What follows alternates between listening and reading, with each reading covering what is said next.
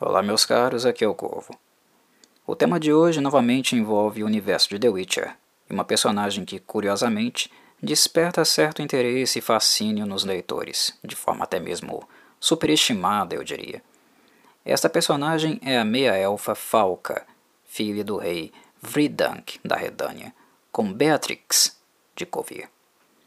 Seu nome é oriundo do termo Kvalska, que na língua antiga quer dizer falcão. Falarei aqui primeiramente desta falca, a falca histórica, para assim, posteriormente, fazer alguns apontamentos sobre Ciri ter adotado o nome dela durante o período que ingressou na vida de banditismo com o Bando dos Ratos. Antes de prosseguir, preciso lembrá-los que os assuntos discutidos aqui envolvem acontecimentos relacionados aos livros Tempo do Desprezo e Batismo de Fogo, que são aqueles que abordam a história da personagem e suas idiosincrasias. Para aqueles que ainda não leram estes livros, respectivamente o, quarto e o quinto da saga literária, este áudio ainda não é aconselhável porque contém spoilers relacionados ao sangue antigo, à linhagem de Cirila e algumas das decisões que ela tomou em um momento bastante delicado da sua própria história particular. Sendo assim, para aqueles que ainda não leram, recomendo a consulta apenas posteriormente deste áudio. Outro aviso importante é sobre um vídeo prévio que fiz sobre Lara Dorren e o Harry Ishaer, o sangue antigo, e sua relação com Ciri. Sempre que o assunto envolver personagens portadores ou que tiveram alguma relação com Harry Shaer, sempre vislumbraremos uma sucessão de acontecimentos que, em retrospectiva, nos levarão a Lara Dorn. Não tem como fugir dela. Toda a narrativa central de The Witcher sofre influência da herança deste poder assombroso que possuía a elfa.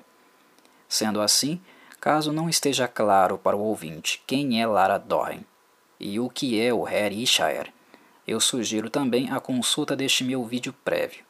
Deixarei o card acima. Dados avivos, os avisos, vamos então para o que interessa.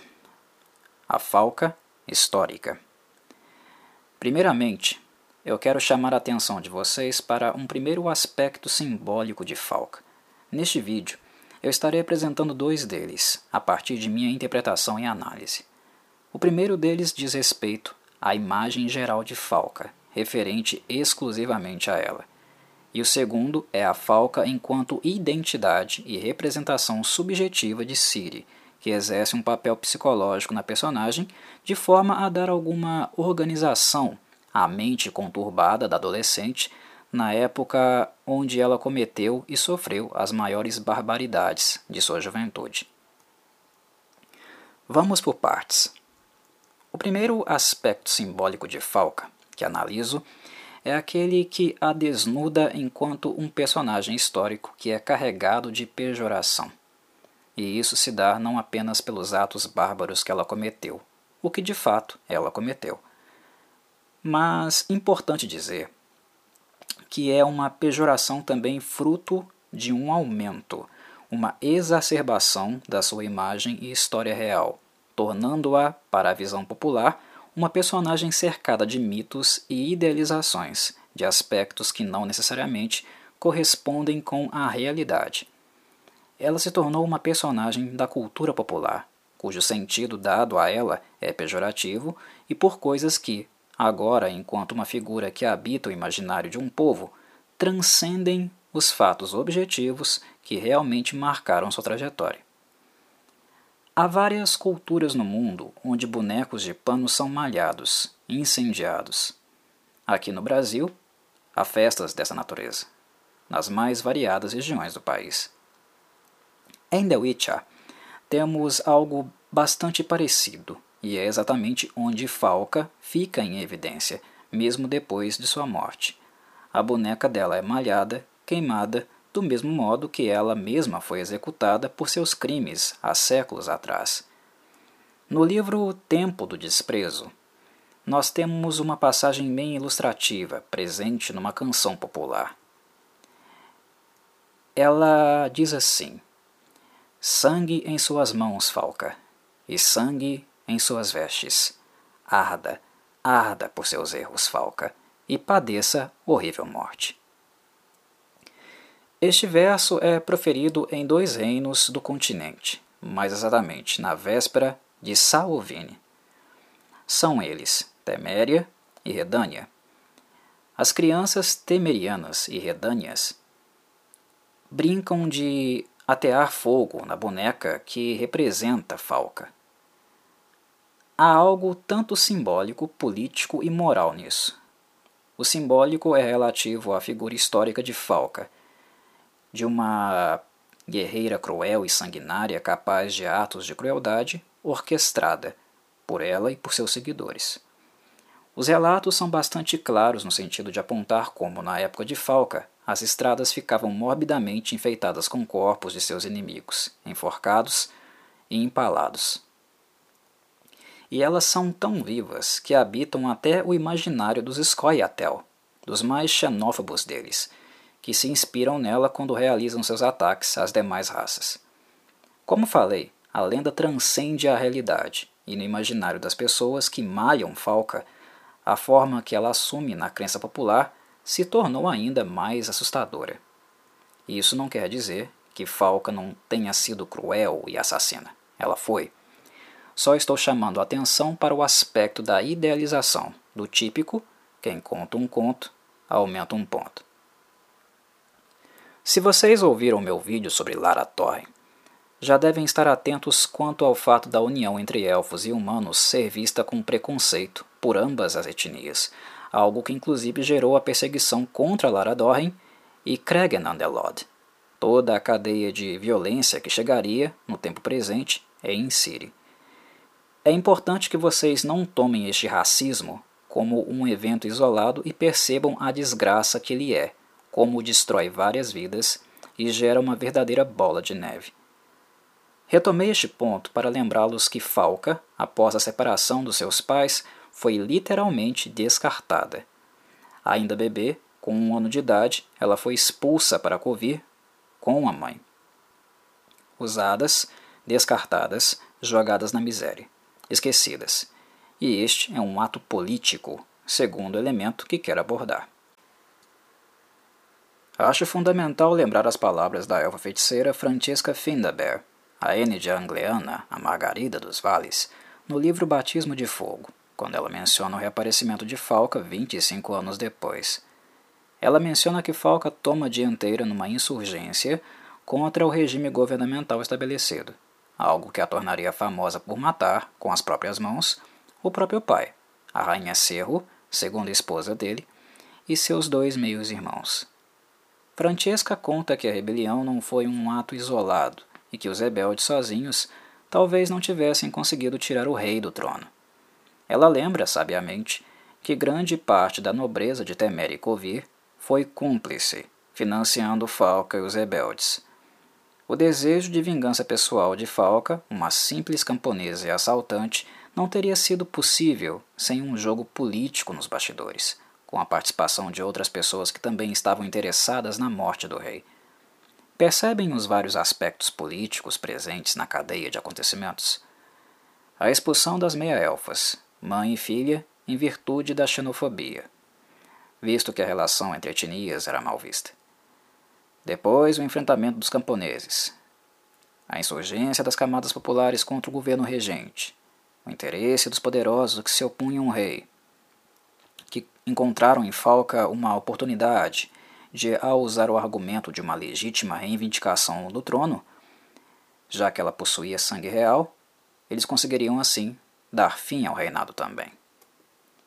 Francesca aponta o aspecto político que, de certa forma, fragiliza o simbólico. Ela mostra que, embora Falca tenha sido uma mulher sanguinária, ela não deixou de estar rodeada de outros monstros, até mais perigosos que ela. Estes que certamente a usaram como marionete para conseguir seus objetivos. Aproveitaram-se do ódio dela e ressentimento do proletariado para colocar fim a um reinado por meio do regicídio.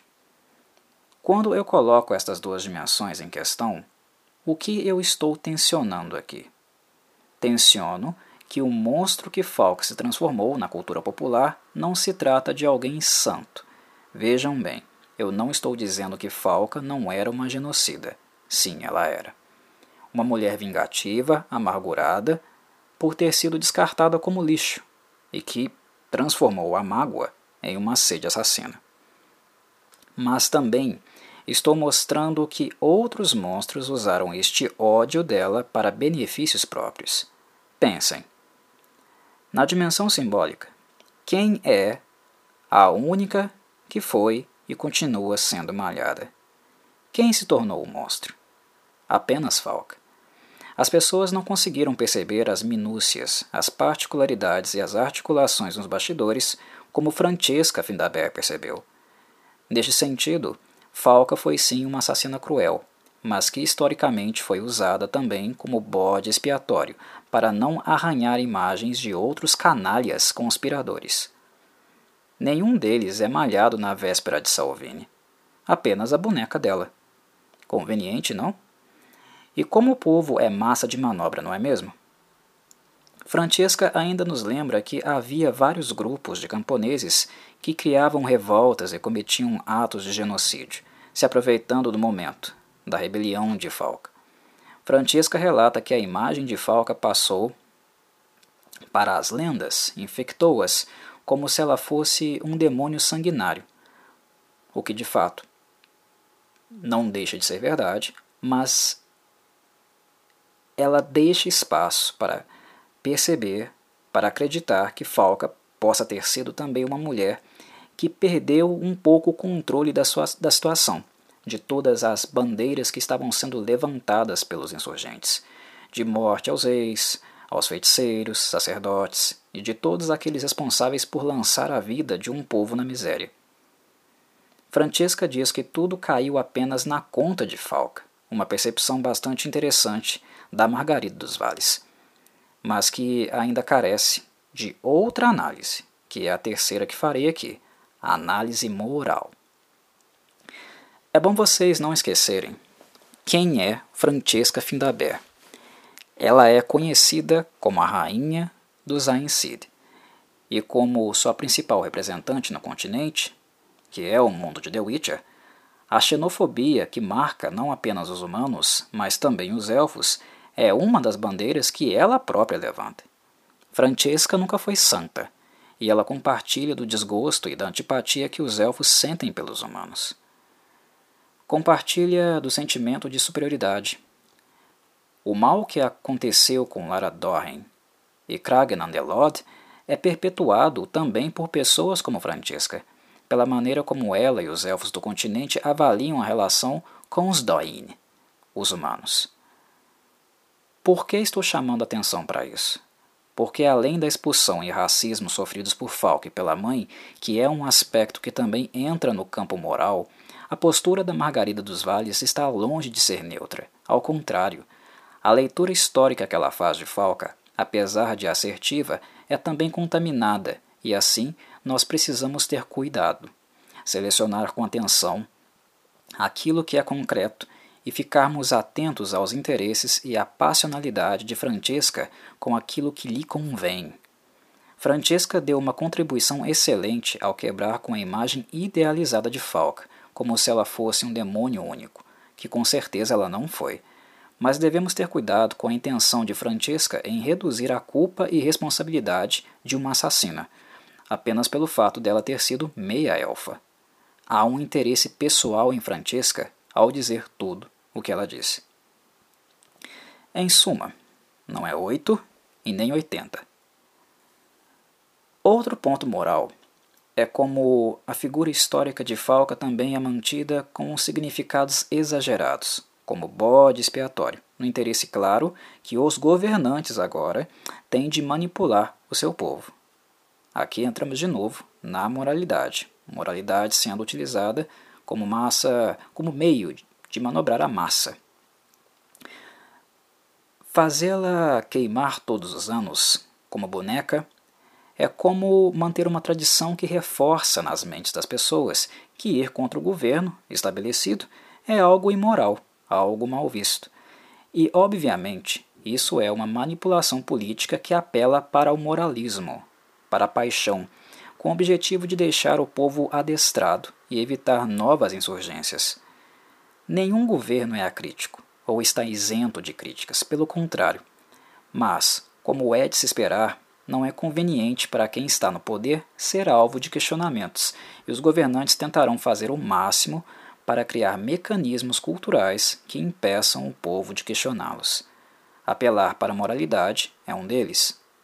Repito, Falca era uma bandida, mas a imagem dela foi utilizada várias vezes por outros bandidos para que assim eles pudessem cometer outras bandidagens sem que a imagem deles estivesse exposta. Chego agora a um ponto da minha narrativa onde quero chamar a atenção de vocês novamente para um aspecto simbólico relativo à falca, que tem uma função muito clara para mim, que é criar confusão nos leitores. Falca, simbolicamente, também representa o caos. Ela é o elemento introduzido na equação que retira de nós todas as nossas certezas, que embaralha, embaralha as cartas e isso tem tudo a ver com a imagem dela. Essa imagem de insurgente, caótica, que quebra as regras, que perturba a ordem. E ela faz isso conosco e com todos os personagens que estudaram as suas origens, pois ela é o elemento destoante que nos impede de compreender mais claramente as origens do Heri Shaer, o sangue antigo, e para onde ele foi. É Falca quem torna confuso o entendimento de qual caminho o gene fez, porque ao misturar a filha dela com as filhas de Rhiannon, que por sua vez era a filha adotiva de Serro e Vridank, a confusão foi estabelecida por não se saber ao certo quem eram os filhos de Rhiannon e quem era o filho ou filha de Falca. Trata-se das três crianças que ficaram conhecidas como os trigêmeos de Holtborg, a citar Fiona, Amavet e Adela. Antes que eu entre nessa seara, eu preciso relembrar-los um pouquinho sobre quem foi Rhiannon. Vamos lá.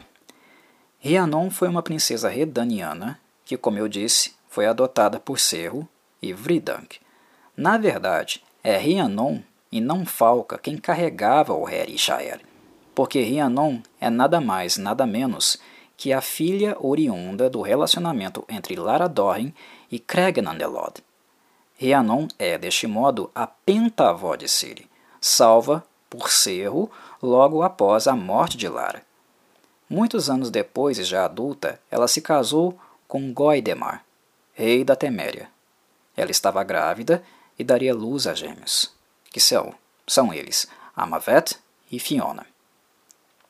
No entanto, durante a rebelião de Falca, que era a filha legítima de Vridank e não Rhiannon, Rhiannon acaba sendo presa pelos rebeldes no castelo de Haltborg. O parto de Rhiannon foi muito difícil, e como vocês já conhecem as características daqueles que portam o Heri Shaer, quando eles são submetidos a um estresse emocional muito grande, a situação pode acabar saindo do controle, o poder se manifestar de forma desproporcional. No caso de Rhiannon, devido ao estresse e à natureza já muito dolorosa de um parto, ela acabou enlouquecendo após dar à luz. Na mesma época, Falca também estava grávida, mas ela não tinha o menor interesse em ser mãe. Falca, embora estivesse longe de ser uma pessoa amável, não era tão cruel a ponto de executar a própria filha, e sendo assim, ela mandou que seus capangas deixassem-na com Rhiannon. Aqui podemos ver a hipocrisia de Falca e como ela era uma pessoa contraditória. A fonte de seu ódio, o abandono pelo pai, que seguiu um rabo de saia mais bonito que de sua mãe, tudo isso é repetido aqui, no gesto dela, que, como revela Francesca no livro Batismo de Fogo, provavelmente ela nem sabia quem era o pai da criança por utilizar o sexo como artifício para conseguir aliados. Falca, diferente da mãe, era uma meia-elfa com traços predominantemente élficos. Ela era muito bonita, E o abandono da filha recém-nascida não apenas foi contraditório, mas algo bastante sintomático, percebem? Rhiannon então ficou com os filhos e este terceiro bebê de Falca, que foi concebido em data semelhante, uh, ficou com ela, né? E acabou criando aí uma certa confusão. Quando Goidemar conseguiu reconquistar o castelo de Holtborg, ele encontrou a esposa já enlouquecida e com três crianças no, nos braços e ela mesma não tinha condições mentais de dizer quem era sua prole e qual era o bebê inserido ali. Ao aprisionar Falca, ele também recrutou então feiticeiros para ajudá-lo no empreendimento de descobrir, revelar quem eram de fato os seus filhos e quem seria o bastardo ou bastarda. Foram eles de Saia de Vries, Augusta Wagner, Letícia Charbonneau e Ren Gidendiv. Francesca Findabé se uniria a eles pouco tempo depois. O ponto aqui, necessário de ser grifado, é que os feiticeiros foram escolhidos para fazer um trabalho de reconhecimento, mas eles não tinham ideia do que realmente eles iriam encontrar. Eles não esperavam. Encontrar o Harry Shaer em Rhiannon, quando eles fizeram testes preliminares nos pais antes de testarem assim os filhos. Isso mudou o jogo. Descobrir o filho bastardo não era mais uma simples questão de identificação do filho ilegítimo. Envolvia agora o futuro do capítulo da magia.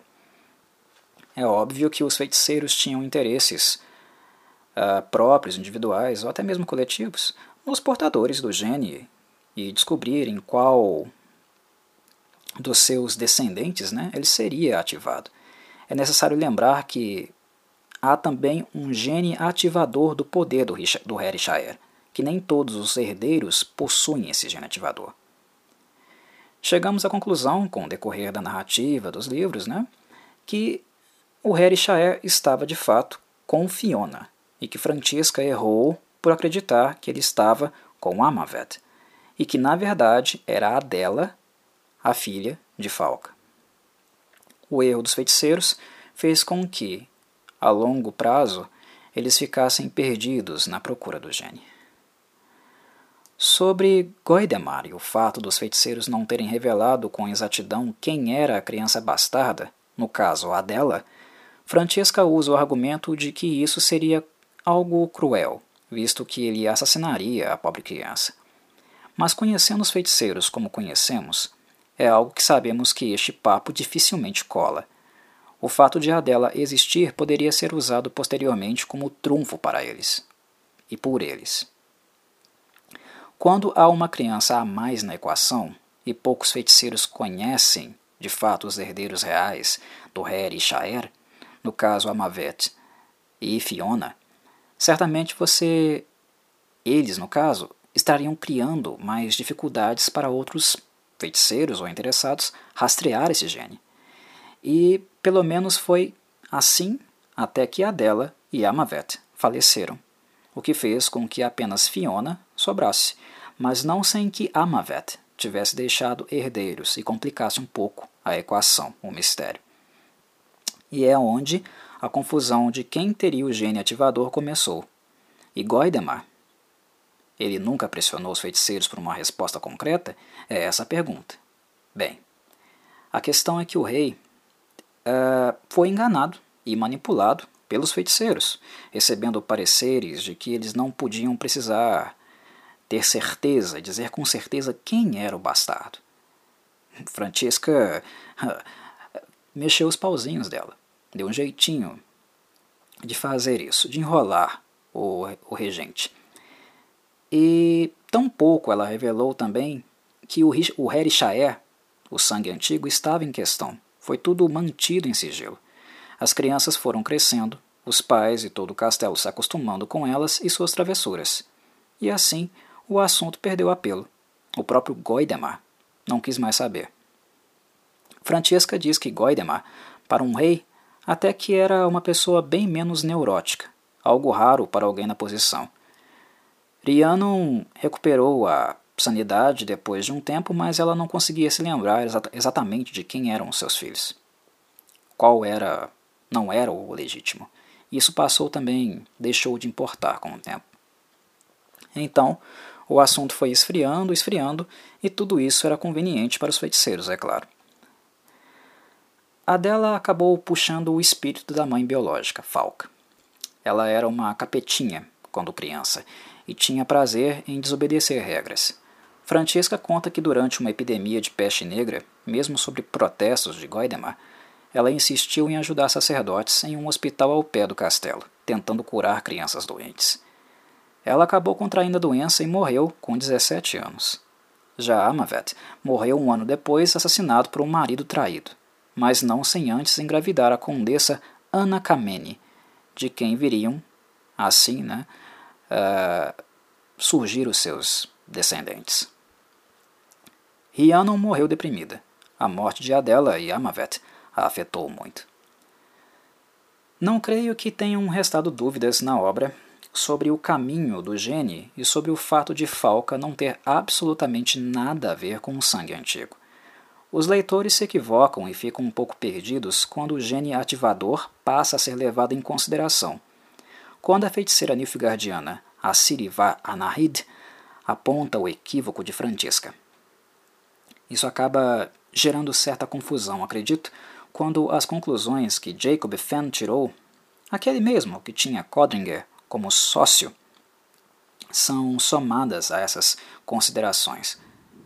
O equívoco de Fenn, mais as informações de Francesca e a conclusão do equívoco dela, mostrada por Anahid, Anahid, Assirivara Anahid, eu creio que acaba criando um pouco confusão nos leitores, porque eles deixam eles não deixam, no caso, né, de considerar o equívoco de Jacob Fenn.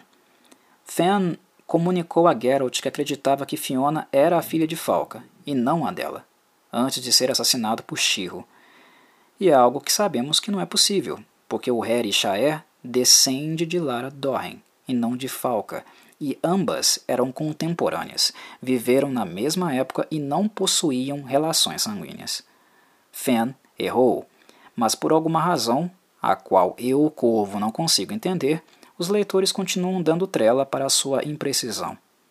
Como a explicação de Francesca, uh, aberta, mas explícita para nós, com a explicação dela e a relação de equívoco mostrada por Assiri, eu creio que as dúvidas poderiam ter se dissipado tranquilamente. Mas bem, e que destino teve Falca? Acredito que o que aconteceu com ela e a forma que ela foi punida também é muito importante, do ponto de vista histórico e sociológico, para compreendermos a associação equívoca que fazem do Harry Shaer, o sangue antigo, com a figura dela. A morte de Falca foi tão bárbara, e suas palavras finais em tom de maldição tão marcantes, que passaram a assombrar o imaginário popular. E novamente eu insisto, nós temos que levar em consideração que a população celebra este acontecimento sempre antes do Salvini, ou seja, eles não deixam a crença morrer. Sendo assim, é como se ela estivesse em processo constante de atualização. Citarei integralmente Roderick de November, no que ele descreve na sua obra A História do Mundo, volume 2, Os Últimos Momentos de Falk. Ele escreve: quando atearam fogo à pira da criminosa e as chamas a alcançaram, começou ela a insultar os guerreiros, barões, feiticeiros e senhores do conselho presentes na praça com palavras tão terríveis que todos foram tomados de horror. Embora antes tivessem umedecido a pira para que a diabólica criatura não queimasse rápido demais e pudesse sentir toda a tortura de viva ser queimada, agora imediatamente ordens foram dadas para jogar gravetos secos, a fim de o ato terminar mas na verdade deveria um demônio estar naquela maldita, pois apesar de pipocar no meio de fagulhas, não soltou um grito de dor sequer, apenas se pôs a soltar terríveis maldições. Nascerá um vingador deste sangue meu, gritou a plenos pulmões.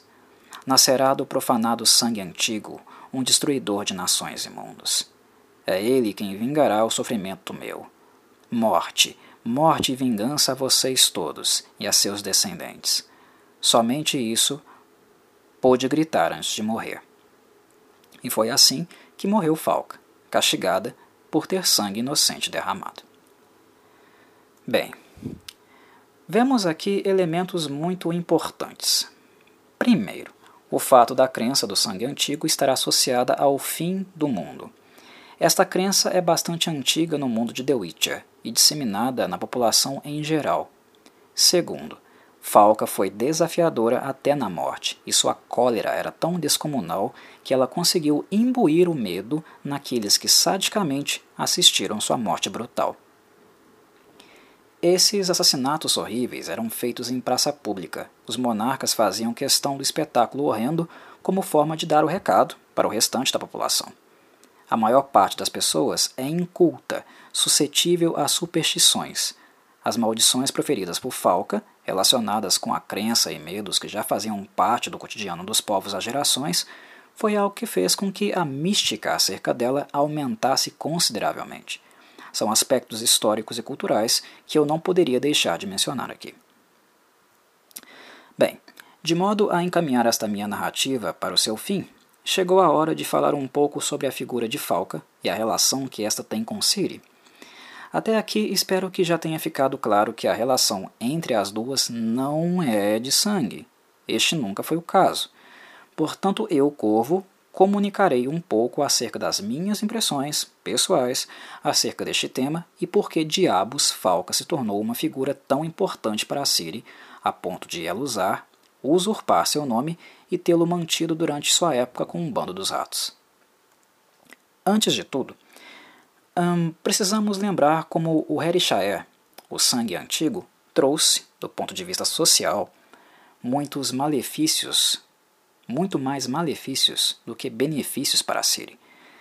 Ele é como se fosse uma maldição, pois a partir do momento que a temática dele vem à tona, que alguns personagens-chave da trama, da saga, tomam ciência de que ela é a herdeira de Lara Dorren, este fato ajuda a intensificar problemas que Siri sempre lutou e que a traumatizavam desde pequena. Apenas o fato de ser princesa a colocava numa, numa condição onde sempre tinha alguém decidindo as coisas por ela, ou lhe enfiando goela abaixo um futuro todo planejado, sem a sua participação. Siri precisava ser autora de si mesma. Queria ela mesma escrever a sua história, e não apenas ser uma marionete dos desejos alheios, seja de Calanfe, Emir, dos feiticeiros ou de qualquer outra pessoa. Basicamente, o único personagem que a olha e vê nela uma pessoa que enxerga Siri apenas e não rótulos como princesa ou portadora do sangue antigo, é Geralt. E Yennefer passaria a ter uma conduta mais humanizada com ela também, mas apenas quando a afeição passasse a crescer entre ambas. Mas a princípio, sempre foi Geralt essa pessoa, e por isso Ciri o ama tanto. Dito isso, de repente Ciri é atropelada pelo fato da essência dela sua linhagem, já ter depositado no seu nascimento um grande fardo. O Herishire. O Herishire é a sua maldição, o seu fantasma. Desde pequena, ela lutava para ser alguém que ela desejava, que ela queria fazer de si. E o destino, o Herishire, digamos, lhe deu essa rasteira. E não apenas isso ele fez com que todos os poderosos do mundo quisessem se apossar dela e dele, do poder, e assim a objetificassem. Ela foi objetificada. E de quebra, o Harry Shire também colocou todos que ela amava em risco. Porque as pessoas, né, aqueles que queriam ter posse dele, eram capazes de tudo, inclusive de ameaçar e matar essas pessoas para ter posse de Siri. Estas determinações discursos prontos, são coisas traumáticas para Siri. E é importante perceber que este aspecto também seria um ponto-chave para ela se rebelar no momento mais propício de sua vida para fazer isso, a adolescência. Siri, ao conhecer a história do sangue antigo, também veio a conhecer, através do contato que teve com pessoas de confiança, como Nenek, Yennefer, Triss, um pouco da história maldita relacionada a ele do grande fardo que é carregá-lo.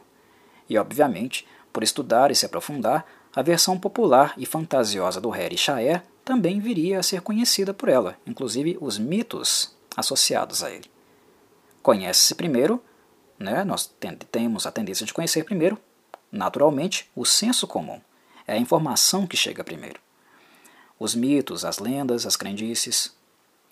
É apenas através do aprofundamento que os reais conceitos, a essência das coisas, aquilo que de fato procede, é conhecido por nós. Fatalmente, Siri conheceu Falca e todo o mito relacionado a ela, inclusive a maldição onde ela praguejou que sua descendente vingaria sua morte e traria ruína para o mundo. De certa maneira, é pela crença popular que a pessoa de Siri e de Falca são aproximadas subjetivamente, pois ambas e ambas as suas histórias são inundadas pela crença, pelos significados pejorativos que o Herishaya carrega. Dito isso, Falca ainda possui um elemento que é, digamos, compatível para quem Siri estava se tornando, quando ficou completamente sozinha no deserto.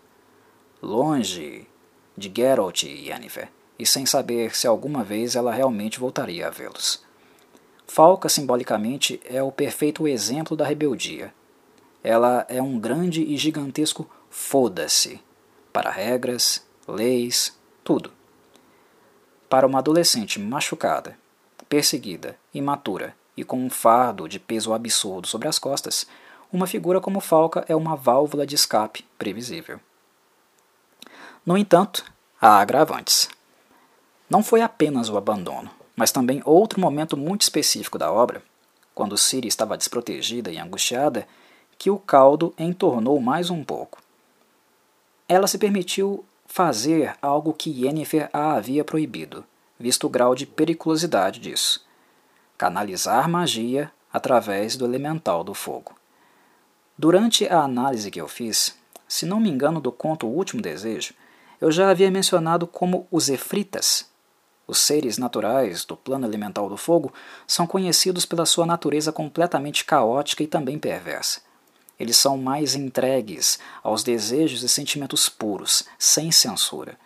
E o que acontece com Siri é algo que identifico como um fenômeno da tentação. É tentação.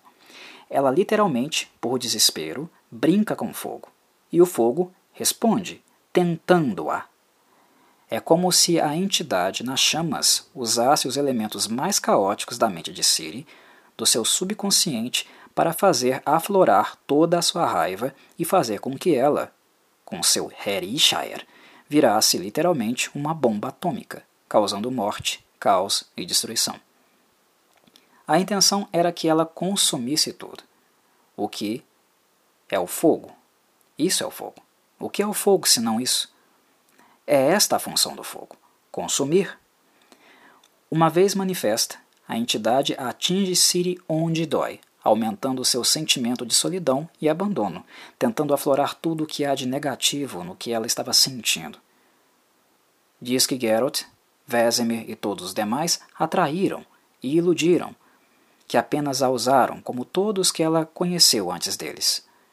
E tentou inflamá-la dizendo que ela era a portadora do sangue antigo, que era o ser mais poderoso deste mundo, o que de fato ela é, e que assim ela não precisava de nada e nem de ninguém. Que ela condenasse todos a uma pira de chamas. E o que a entidade diz? Arda, falca! Arda! Arda, falca! A entidade conheceu Falca? Obviamente que não. Isso é manipulação. O que nós presenciamos nesta cena é o poder que ela possui de estabelecer um contato mental com Siri e usar o subconsciente dela para tentar fazer com que ela se torne mais inclinada ao caos, ao abandono de tudo que ela preza e abraçar de corpo e alma a essência do seu poder, a essência do que é uma criatura com a tendência do fogo, que é a tendência da destruição. E no subconsciente de Siri habitava, claro, Falca, ela estava lá, e toda a sua simbologia, Falca morreu consumida pelo fogo, ainda tem essa. E na sua morte, Falca desejou que todos, por ele, pelo fogo, fossem consumidos. Falca, aquela que amaldiçoou o mundo. Querem um símbolo mais forte do que este, mais adequado para aquele momento para manipular Siri? Siri não foi capaz de abrir mão dos sentimentos por quem ela ama, e assim renunciou o seu poder, que ficaria dormente por basicamente todo o arco dos atos e só voltaria no fim da obra. Ela resiste à tentação. Mesmo destruída física e emocionalmente, ela não arde, não consome o que restou de suas memórias e sentimentos afetivos. O que, convenhamos, é um grande feito para uma adolescente no lugar dela. No entanto, esta outra experiência traumática vivida por Siri deixou novas cicatrizes e ainda aflorou ainda mais psicologicamente a imagem de Falca, aquela que, consumida pelo fogo, renunciou tudo e desejou que o mundo ardesse. E por linhas tortas, este é o caminho que Siri decidiria trilhar a partir dali, mesmo que de forma torta, e nem tão consciente assim. Siri ficou realmente perdida e mentalmente desnorteada. Ela era imatura. Ela é uma criança. É, é importante a gente lembrar disso. A vida de Siri como Falca se tornaria ainda pior, uma vida desgraçada como a da própria Falca em quem ela se espelhou. E salvar aquilo que restou, daquilo que ela amou, foi ficando cada vez mais e mais difícil, embora ela nunca tenha aberto mão disso. Se salvou. Isso ela conseguiu salvar. Vale a pena recordar o momento onde, no livro Batismo de Fogo, a Siri relembra: Sou falca, mas nem sempre fui. Andrei Sapkowski, no livro O Tempo do Desprezo, descreve os ratos da seguinte maneira: Eles eram a escória. Era uma estranha mistura criada pela guerra, pela desgraça e pelo desprezo.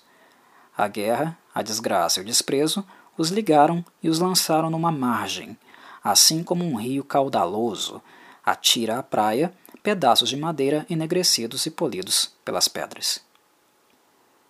É importante notar o quanto esta descrição os aproxima da história de alguém como Falk, e também é importante para pensar sobre quantas falcas existem no mundo, pessoas que não nasceram monstruosas, mas se tornaram como resposta a todo o flagelo que foram submetidas. O que é Siri no meio dos ratos? Dava para ser Siri, a Siri de antes, e coexistir? Não. Não seria compatível. E, aliás, cicatrizes são indeléveis também. Não tem como voltar a ser o que se era depois dos golpes e ferimentos que se recebeu. Mas Falca seria uma válvula de escape. Tola, mas possível, pois a falca histórica, a falca histórica tem elementos que são comuns entre ela e os ratos. Siri, à sua própria maneira, também é um produto da guerra, da desgraça e do desprezo. Naquele momento, ela ainda não havia se tornado um monstro como Falco ou os ratos, e tinha uma escolha a fazer.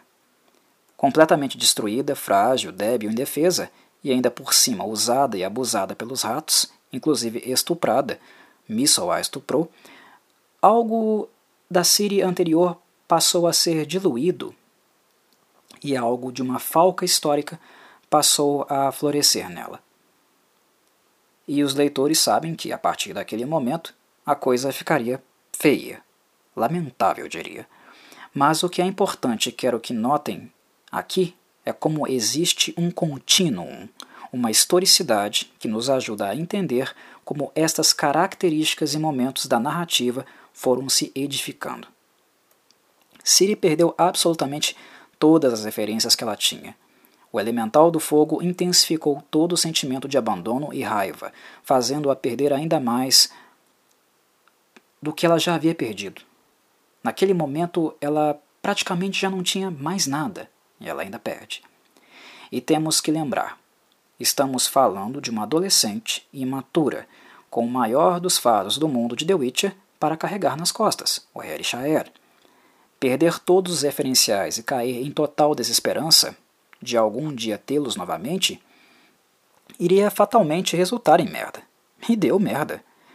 A única coisa que Siri não perdeu foram seus fantasmas. O fato de não conseguir viver uma vida autêntica, os estigmas que a atormentavam. Ela estava longe de conseguir superá-los, e um deles era tragicamente. Ela tragicamente acaba abraçando que é o estigma que é mais compatível com o símbolo que Falca representa. Infelizmente, ela assume tal identidade como modo de tentar agora, que nada mais lhe resta além de seus, seus fantasmas e seus traumas, ela assume essa identidade como maneira de tentar se encontrar novamente no mundo, tentar descobrir o que fazer de si mesma. Ela era uma outcast ali, uma excluída, assim como era Falca, assim como são e eram os ratos. Ela ainda só não era monstruosa como eles se tornaram, ainda. Monstruosa como os ratos e Falca, ainda ela não era, ainda. E a ânsia por fazer tudo ao seu modo, como modo de resposta aos seus sintomas, tornou conveniente a ela adotar a imagem de Falca, visto sua grande representatividade no que diz respeito à oposição, à rebeldia. Ela, literalmente, chuta o balde. Eu costumo mencionar que ter um mediador, uma referência, é muito importante para a educação de uma criança e de jovens. Mas ter uma figura de um mediador que te dá espaço para refletir e tomar decisões, que exponha as contradições, sem deixar de propiciar a autoria para a criança ou adolescente, é muito importante. Dar espaço para refletir e tomar decisões, sem deixar de expor as contradições, mas manter um nível de autoria.